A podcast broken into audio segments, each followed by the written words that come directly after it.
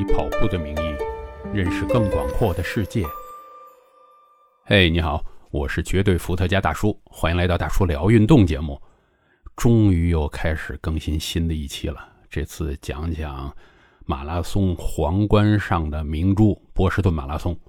先讲讲我为什么这个更新特别慢，就是每次我准备这个内容的话，然后不停的改啊，什么都觉得。总觉得有问题啊！这不刚刚巴克利马拉松结束吗？哎呀，听回自己之前的节目，觉得哎呀，又有好多内容没写进去，嗯，实在是有点这个 强迫症的样子啊。但是想了想，哎，不行，不能说因为怕出错咱就不做，大不了以后我们重新做一期，是吧？那今天就硬着头皮讲一讲这个内容其实蛮多的波士顿马拉松。波士顿马拉松呢，地位不用讲了啊，基本上很多很多人，他这这辈子跑马拉松的终极目标啊，是去波士顿跑一趟啊。波士顿很特别的一点啊，就是如果你跑得快的话，那就直接拿名额；如果跑得慢的话，就直接花钱，没有什么中间地段抽签这类的，基本上没有。后边再讲也有的。那么波士顿马拉松呢，是每年四月的第三个星期一啊，这点特别奇怪，因为它是美国波士顿地区叫爱国者日这么一个重大节日，它是爱国者日一个重大重大的活动。这个活动基本上波士顿没人不知道吧？啊，这个放假期间，那咱们这块儿如果要有这么一个体育活动是。放假期间最重大的活动，哎呀，那是多美好的一件事儿！最早的波士顿马拉松呢，是一八九七年。那么，听过之前马拉松起源的都知道啊，夏季奥运会上面有了首届这个现代意义上的马拉松比赛，一八九六年。那一八九七年呢，可以说是受了奥运会马拉松的启发。这个 BAA，BAA 就是波士顿田径协会，它刚好又成立了十周年，于是说，哎，我们就模仿这个办一个马拉松赛事吧。还有之前讲过马拉松起源，它的距离的标准，最早的时候是没有一个标准的，所以呢，最开始的时候，波士顿马拉松并不是现代意义上的马拉松距离。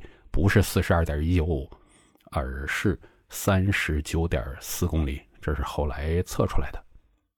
首届获胜者呢叫 John J. McDermott，他的绰号叫 JJ 了。那么他花的时间是两小时五十五分十秒，这个成绩可能现在很多人觉得不怎么样啊。作为一个三十九点四啊，还不是全程马拉松的距离，但是大家也想想啊。首届比赛只有十五个人参赛，啊，然后呢，当时的沿途补给啊，甚至我怀疑当年都没有封路这一说，你跑到哪儿该等红绿灯都继续等红绿灯，所以当时条件不如现在啊，更不用提什么跑鞋之类的。两小时五十五分十秒，于是就开启了波士顿马拉松这个一百多年的历史。之后呢？继续的比吧，就是应该是每年都是这个固定的道路啊，三十九点四。只有呢，一九一八年，因为第一次世界大战，大家就知道这个时间的长度了啊。第一次世界大战呢，改成了军人的接力赛，十个人接力，所以这个也是向军队致敬。嗯，在美国之前，我应该在。这个节目还是其他节目聊过啊？他们有两种人，其实很受很受尊敬的啊，一个是军人呢，这种服务公职的人员啊，包括什么消防员啊，都很受尊敬，为国嘛。呃，另外一种就是运动员。之后到了一九二四年，这个时候他们就把距离改成了标准的距离，于是乎呢，就和现在的。比赛线路基本上重合了，就移到了起点呢，移到了霍普金顿 （Hopkinton）。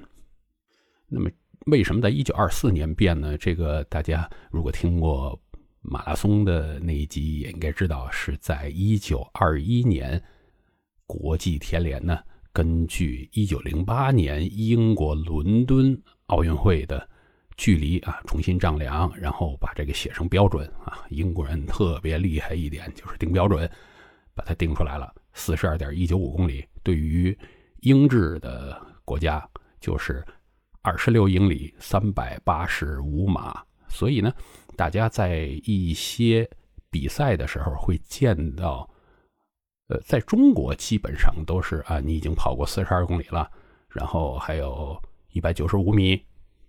但是在英制国家呢，呃，很多时候会出现一个大的标志牌啊，还剩三百八十五码。这意思是什么？就说你已经跑过了二十六英里啊，二十六点二，那个零点二英里。好，我们这次呢就继续跟着年份往下讲啊，碰到什么咱们讲什么。一九三六年呢，就有了一个著名的事件。造成了现在波士顿马拉松路线上一个著名的地点，叫 Heartbreak Hill，就是心碎坡、心碎山，怎么翻都行。有一些人呢可能会以为这个由于那儿一个上坡啊，大家跑不上去，叫什么心碎？其实并不是啊，它的历史来源呢是有一个稍有点复杂的故事。这个位置呢是现在路线上。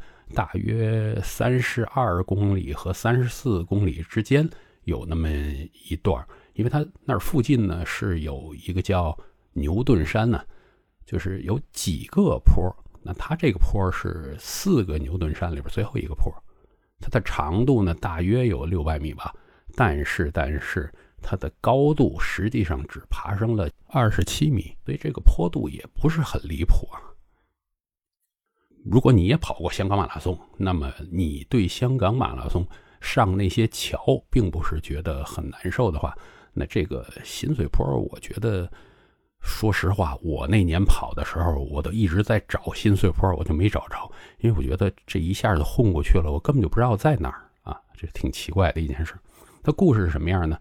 一九三六年呢，有卫冕冠军叫 John Kelly，他在这个山上呢。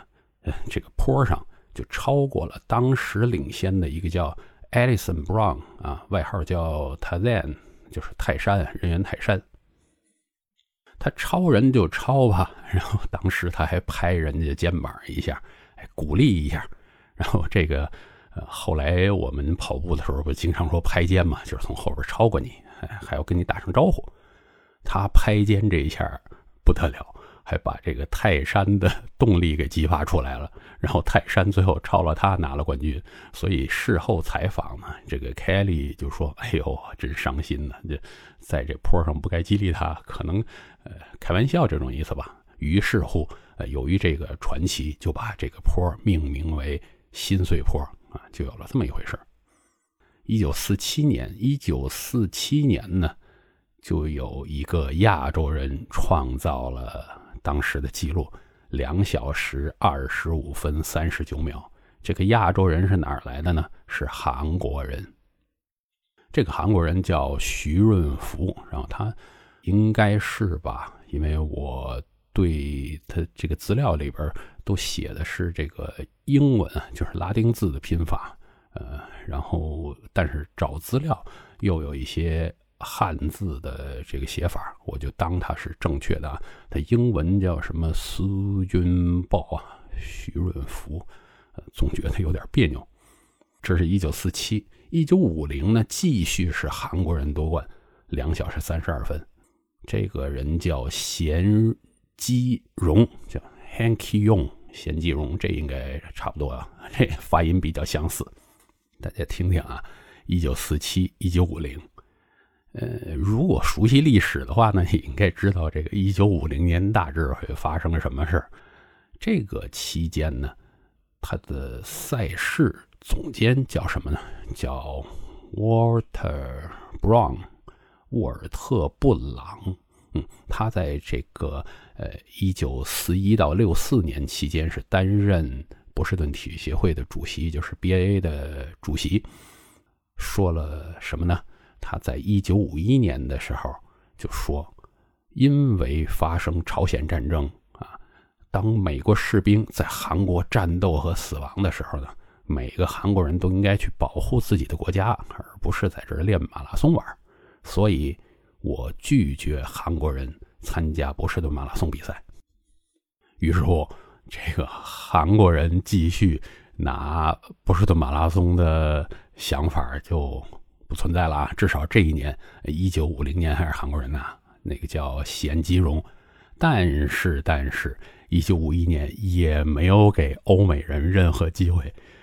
这是因为什么？这是因为当年拿冠军的又变成了另外一个亚洲人。另外，这个国家呢，其实之前。在美国是很不受欢迎的，也是因为历史原因啊。刚打完二战嘛，那二战哪个亚洲国家不受欢迎？日本。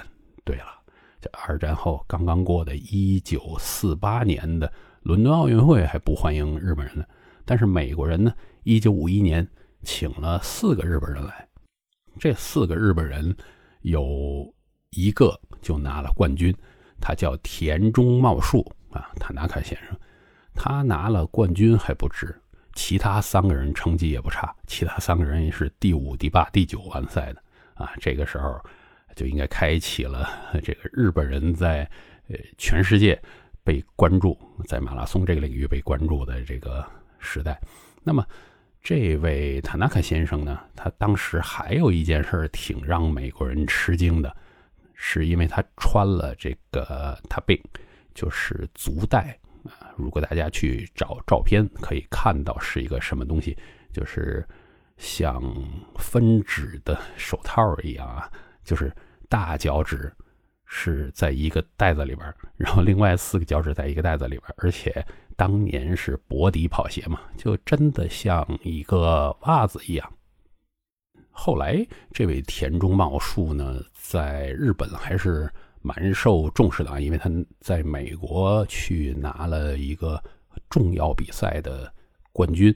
嗯，他后来一直在日本体育方面做一定的职位。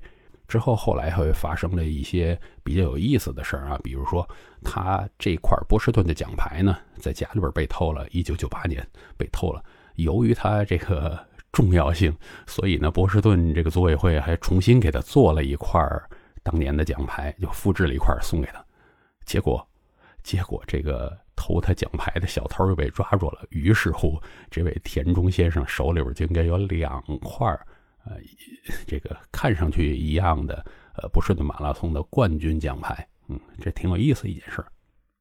之后，同样开启了日本人就不停的拿不是的马拉松冠军的年代啊。除了这个一九五一之后，五三年、五五年，包括再跳过十年，就是六五、六六、六九，全都是日本人夺冠。这个是在非洲运动员还没有横扫天下那种感觉的时候啊，日本人在波士顿拿了很多荣誉。接下来，呃，我要聊的就开始涉及到女子的参加马拉松比赛了。波士顿呢，其实开启了很多很多先河。其中就包括女子参加马拉松，实际上从波士顿这边也未必就是开始，但是被官方承认是这边开始的。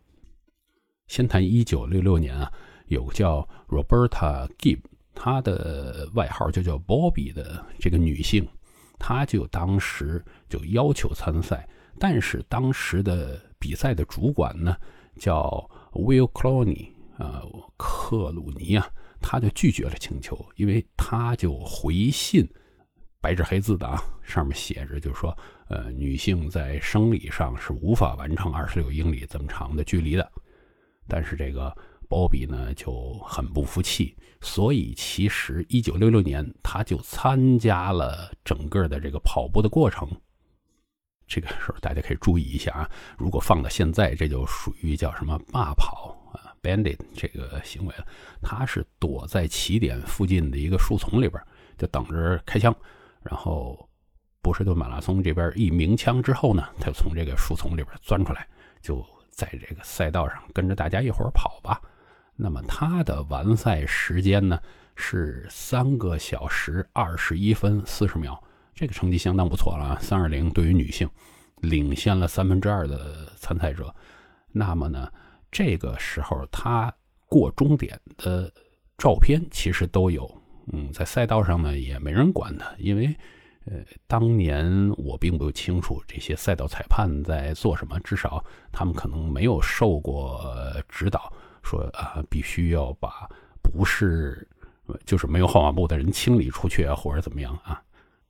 他反正就是第一个有史记载的女性，反正她就是把这个过程跑了，大家先放在一边那么转而来到了第二年。第二年，这个人呢可能会更为有名一些，在中国更为有名，在美国，呃很难说啊，到底这个包比有名还是他。第二年，一九六七年呢，有一个叫 Catherine Switzer，叫斯策的女性，她采用了另外一种方式，因为他在美国这个叫业余的体育联合会啊，叫 AAU，他有这个注册号，那他是一个。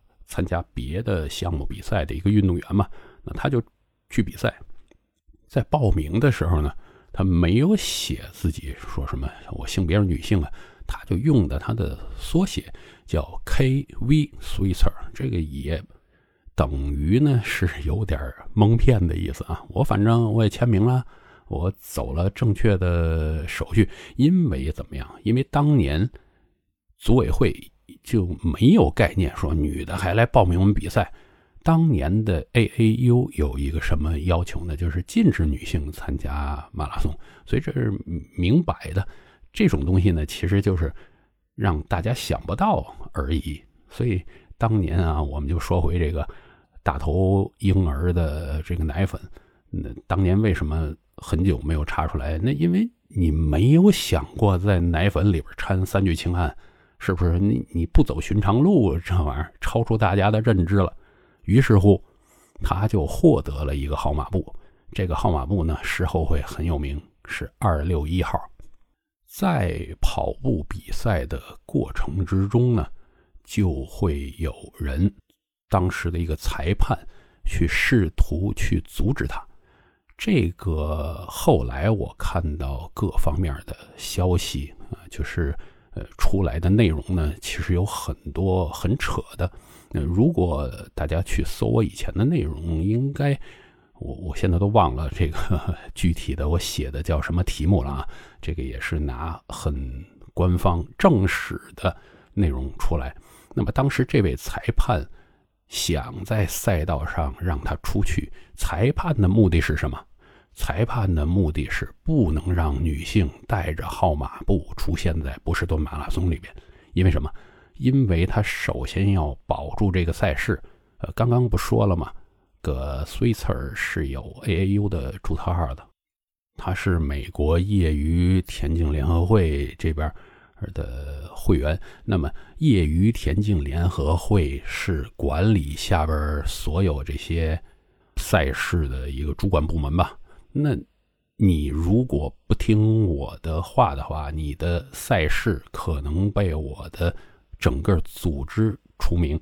那么，保住波士顿马拉松在这个组织里边是一个很重要的工作。那你又违反了我的规定，很可能被除名。所以，这位裁判实际上主要目的是保持赛事它继续能够运行下去。你要是不管这个女的。明年你这赛事就没了，对不对？然后呢，他尝试去把这个号码布撕下来。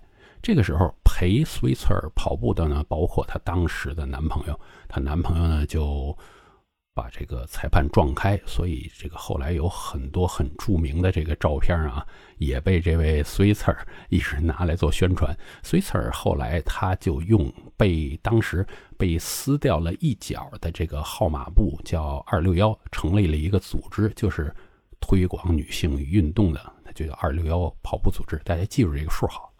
那么之后呢？其实说实话啊，sister 并没有跟波马组委闹翻，而且他跟这个裁判的私交还是不错，因为大家都知道是为什么。但是从某种宣传的角度，我还看到有一些。做短视频之类的，在那儿出来就是说，呃，什么在赛道上数次殴打，我天哪！我说大家这个脑补的东西太多了，根本不存在这些事儿。就后来还有过这 Switzer 跟这个裁判两个人在起点啊，很开心的合照的照片啊，这是事后。事后是因为什么？因为这个 AAU 已经批准了女性可以参加马拉松。说实在的啊，大家之间没有矛盾，都知道各自是为了什么。那经过了女性呃几年的奋斗，那大家都知道了啊，最后 AAU 是批准了。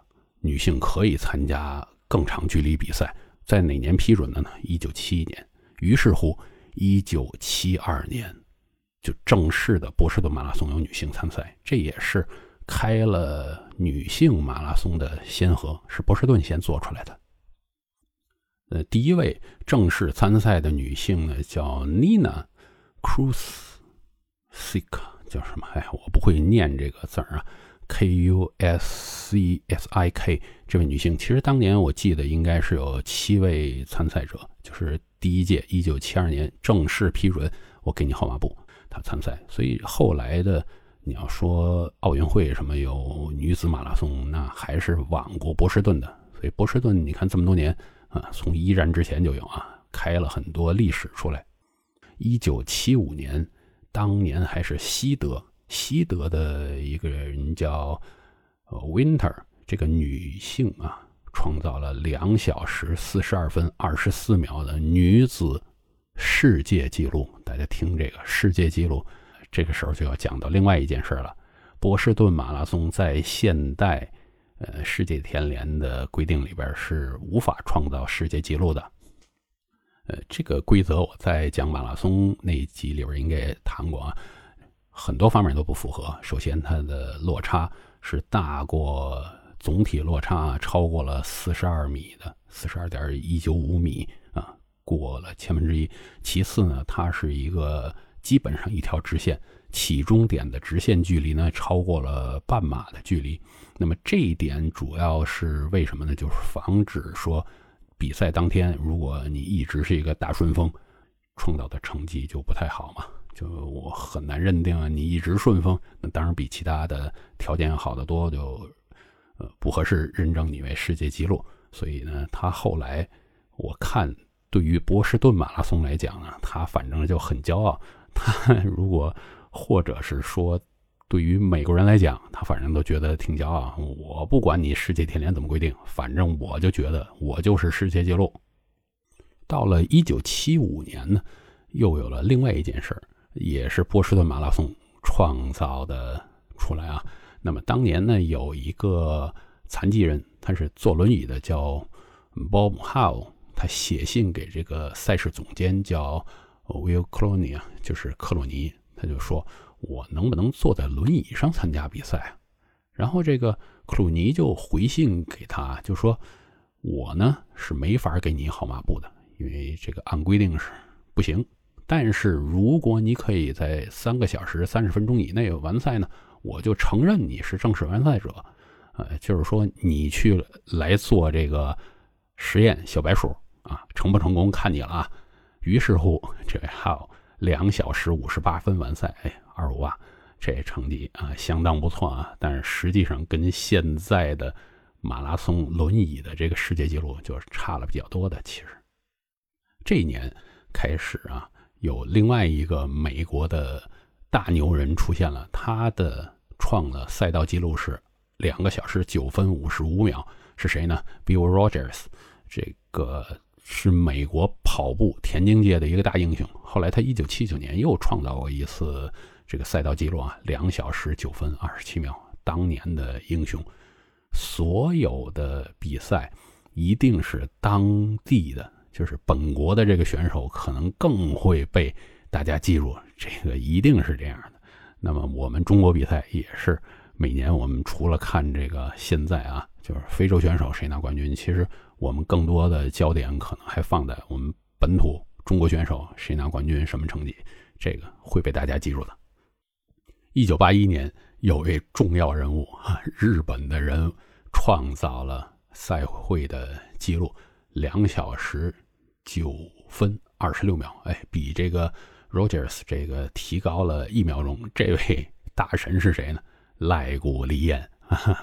那么赖古利彦先生现在还在活跃在日本马拉松啊、日本长跑田径圈里边啊，经常做解说啊，呃，经常的和大破节握手之类的。一九八二年呢，另外一个人创造了赛道记录，两小时八分五十二秒，又是一个现在还是很多人知道的谁呀？Alberto Salaza，就是之前呃已经被解散的。俄勒冈计划，耐克俄勒冈计划的主理人，那么他现在由于各种丑闻吧，现在已经被呃踢出这个田径圈，自己还在私人做教练。这样，一九八三年，这又出了一个美国本土的牛人，现在还继续活跃，谁呀？Joan Benoit Samuelson。我也不知道该怎么读啊，因为我每次看到这个 O I 这个连在一块儿，我就总觉得是法文。然后他创造了两小时二十二分四十三秒的当时女子的世界最好成绩。这个 Samuelson 呢，萨缪尔森，他其实最近这些年大家也会经常见到他，就是小小个子，眼睛大大，一头白头发，现在还经常的去跑全马。他的女儿现在也出来跑步了，他现在在为耐克工作啊，包括呃很多时候这个每次基普乔格在那儿破世界纪录，什么时候他还跑那儿重点去拉那个冲刺带啊，也是属于美国本土的英雄。所以大家看啊，再次说了，这个只要是本土人会被大家记住。这是到了八十年代嘛，那么一九八六年呢？波士顿马拉松才开始发第一笔的奖金，因为之前的马拉松比赛基本就是给你个奖牌啊，给个可能奖杯啊、桂冠啊之类这些东西。但是八六年开始呢，由于有这个职业运动员了，那么你如果不继续发奖金呢，这些职业运动员他就不去比赛了，有别的地儿给奖金，是吧？各种赛事组织就开始卷，那除非你有现金奖励，才能吸引到这些人。那么之后我也会聊聊波士顿马拉松现在给多少奖金啊？开始发奖金之后啊，我们就往下走。二零零一年又有韩国人拿冠军了，是谁啊？李凤柱，两个小时九分四十三秒。到了二零一一年，是赛道记录出现了，这谁啊？肯尼亚的 Geoffrey Mutai 啊，我总管这位这种姓叫茅台啊，Mutai。他跑了两小时零三分两秒，但是呢，就成不了世界纪录。这个波士顿去找世界田联聊过很多次，我相信啊，然后世界田联就是不鸟你，我就不给你，你这赛道不符合我这个，你甭管你有多高的民间的声誉，我都不给你。其实呢，波士顿马拉松这赛道创造不了特别特别好的世界纪录，它并不是很好跑。所以今年呢，呃，基普乔格会去跑，我相信啊，基普乔格的水平一定会超过两小时零三分两秒的。那我们看新的赛道记录是多少就好了。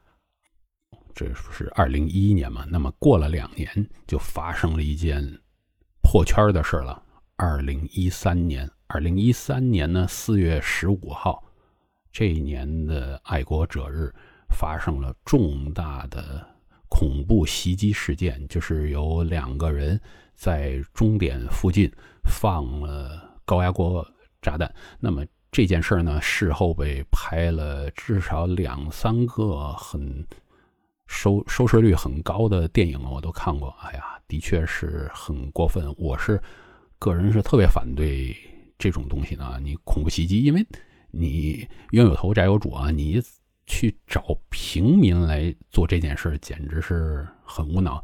呃，当年呢，就有三个人失去生命，其中还有一位是中国人吕令子。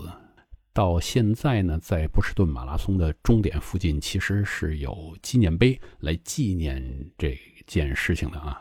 所以这件事儿对波士顿的、对全世界吧，影响都非常大。从这一年之后。美国所有的马拉松比赛的反恐级别呢，就提高了很多，呃，都受了影响。这一年除了有三名呃死者，还有两百六十四个人，至少有这么多人受伤，包括很多后来就没有腿了呀，什么这些受很重的伤的。而且由于当年发生这么严重的事件，当时是美国东部时间下午两点四十九分，呃，大家可以听听啊，就是其中有不少人都完赛了，然后还有很多人没有完赛嘛。那么第二年呢，就给这些已经至少我跑了一半的这些人，但是没有我完赛的，我直接给你资格。其实波士顿马拉松每年的参赛池就是允许的参赛者是差不多是三万人。那么第二年，于是乎这个二零一四年应该是他的参赛人数是呃比平时要多，因为他有一些人不用通过这一年的呃正常筛选程序就已经有了资格嘛，上一年留下来的。顺嘴就讲讲后来的反恐的提升啊，美国这些大的比赛呢，其实在。赛前的 Expo 里边都会有很明确的宣传，告诉你我赛道旁边会有一些什么样的信号标志或者信号旗啊，我是告诉你这个赛事安全的级别，比如升了个什么旗子，什么颜色的，这就代表啊有危险啊，大家可能要注意。我再升了什么旗子，OK，比赛就已经停了，但想都别想，这个我们已经进入特别紧急的状态，就告诉大家。那么后来呢？呃，之前啊，美国比赛其实也允许叫 cosplay 啊，大家都知道啊，跑步的时候并不是每个人都去冲成绩啊，或者说呃还有各种的我冲吉尼斯世界纪录。那么美国这些大比赛现在是禁止戴面具，你就别你就扮个什么人物的话，你脸至少要露出来。然后如果你穿这种 cosplay 的衣服呢？就是不能改变身体的外形，就是我要看出你身体轮廓是什么，就防止你在衣服里边有装点什么不好的东西啊。不许带玻璃瓶，然后不许带一升以上的容器，禁止带水袋背包这些东西，反正就是各种容易产生问题的东西都禁止啊。当然还有一些禁止呢，纯属是出于这个功德的问题啊，这大家要理解，禁止带自拍杆什么的。二零。一三年转过头来，二零一四年呢？这一年说实在，我就觉得好像就是老天在做导演一样。美国人这个叫 Map 拿了冠军，两小时八分三十七秒。因为美国人实际上在现在马拉松的这个水平里边啊，不算低。但是你要说他拿冠军呢，这也比较少见啊。因为要跟呃非洲人去、东非人去比的话，他还是的确是差了一截。这一年是 Map 拿冠军啊，相当的有这种预先有剧本的这种感觉啊。那你第一年你恐怖袭击我美国，我第二年我告诉你美国人我又站起来了，我还拿冠军。后来我在波马的博览会上，还在洗手间活捉过这 Map，拉着他跟我拍个张照片啊。那这一年呢，还有一件事就是女子方面，本来这个肯尼亚的冠军叫 Jep Two。他后来被发现服用禁药，所以他资格被取消，改成了第二名啊，就递补拿了冠军。这个事儿呢，不只是第一次，呃，就是不只是发生了一次，后边还有。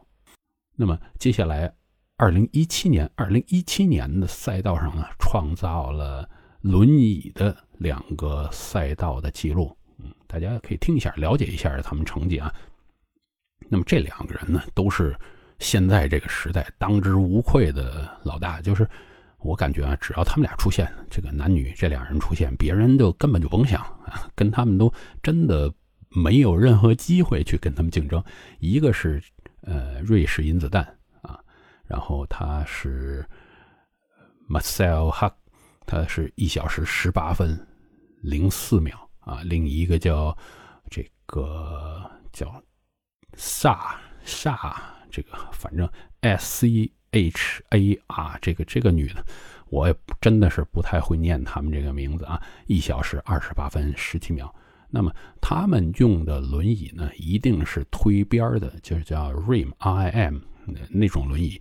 呃，大家也要注意一点啊，这个轮椅比赛其实有两种的，一种是这种轮椅，就是还可以看作呃，对机械方面呃没有那么大差异。另一种呢，其实是手摇轮椅，就是呃你脚不能蹬一个这种变速装置，但是手能够摇啊，通过链条什么一个变速装置，那个是有比赛，但是不能够呃去参加这种奖金的争夺的。呃，我不是很清楚是什么，可能那个。呃，轮椅目前没有做一个很特别的规定。呃，如果没有这个规定的话，那对这个设备的要求差异就会变得很大。因为你这个呃传动比啊什么都有差异，那你等于是我花钱可以买很好轮椅，那就应该强过你很多啊。但是手推的，呃，这个推边的这个 rim 这边就应该没有这么大差异啊。另一种叫 handy。往下走，二零一八年，二零一八年是我参赛那年啊，那是我在六大里边跑的成绩最差，因为当年冻得我差点儿就感觉 要退赛那种感觉。当年风雨大作，于是这一年呢，是著名的呃川内优辉日本人拿了冠军，他的成绩是多少呢？两小时十五分五十八秒。那么大家可以听啊，这个两小时十五分男子拿冠军，成绩其实相当差的。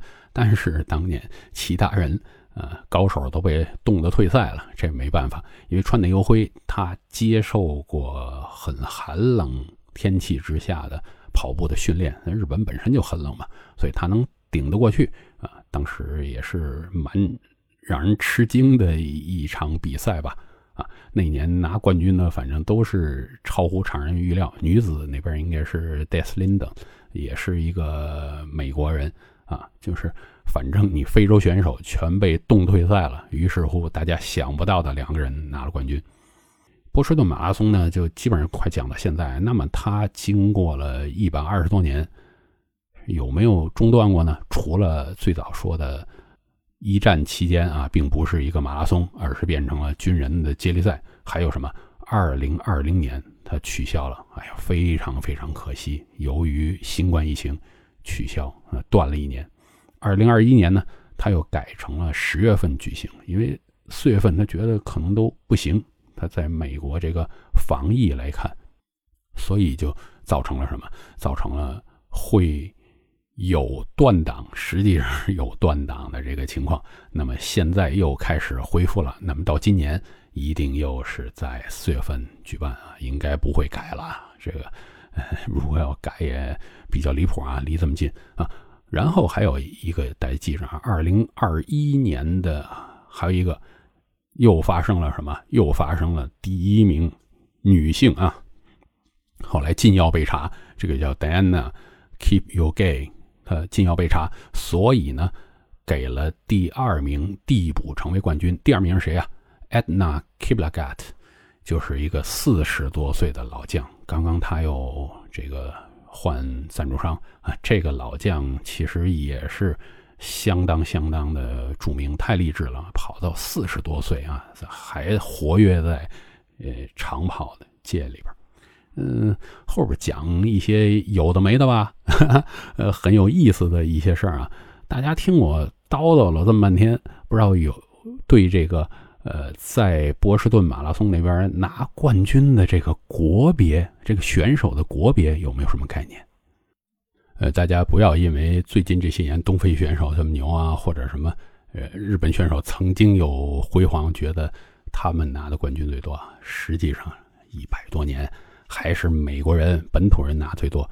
本土的男性美国人拿了四十四届冠军。第二个接着来是肯尼亚，拿了二十四个，之后再往后排，我估计大家也猜不到。第三嘛，第三是加拿大，加拿大人也过去，因为离得近嘛，曾经拿了十六个冠军。再往后边排才是这个能轮到日本呐什么的东西，日本拿了九个冠军，就是很多东西大家要从呃历史更宽广的这个阶段来看。好，由于这个内容真的是比较多啊，我最终决定把它拆成两块儿，关注下边吧，因为下边会有 BQ 啊，以及在波士顿马拉松中间很多注意事项啊，从头到尾的，包括你去波士顿怎么样游览的一些小建议啊！欢迎大家继续关注大叔聊运动。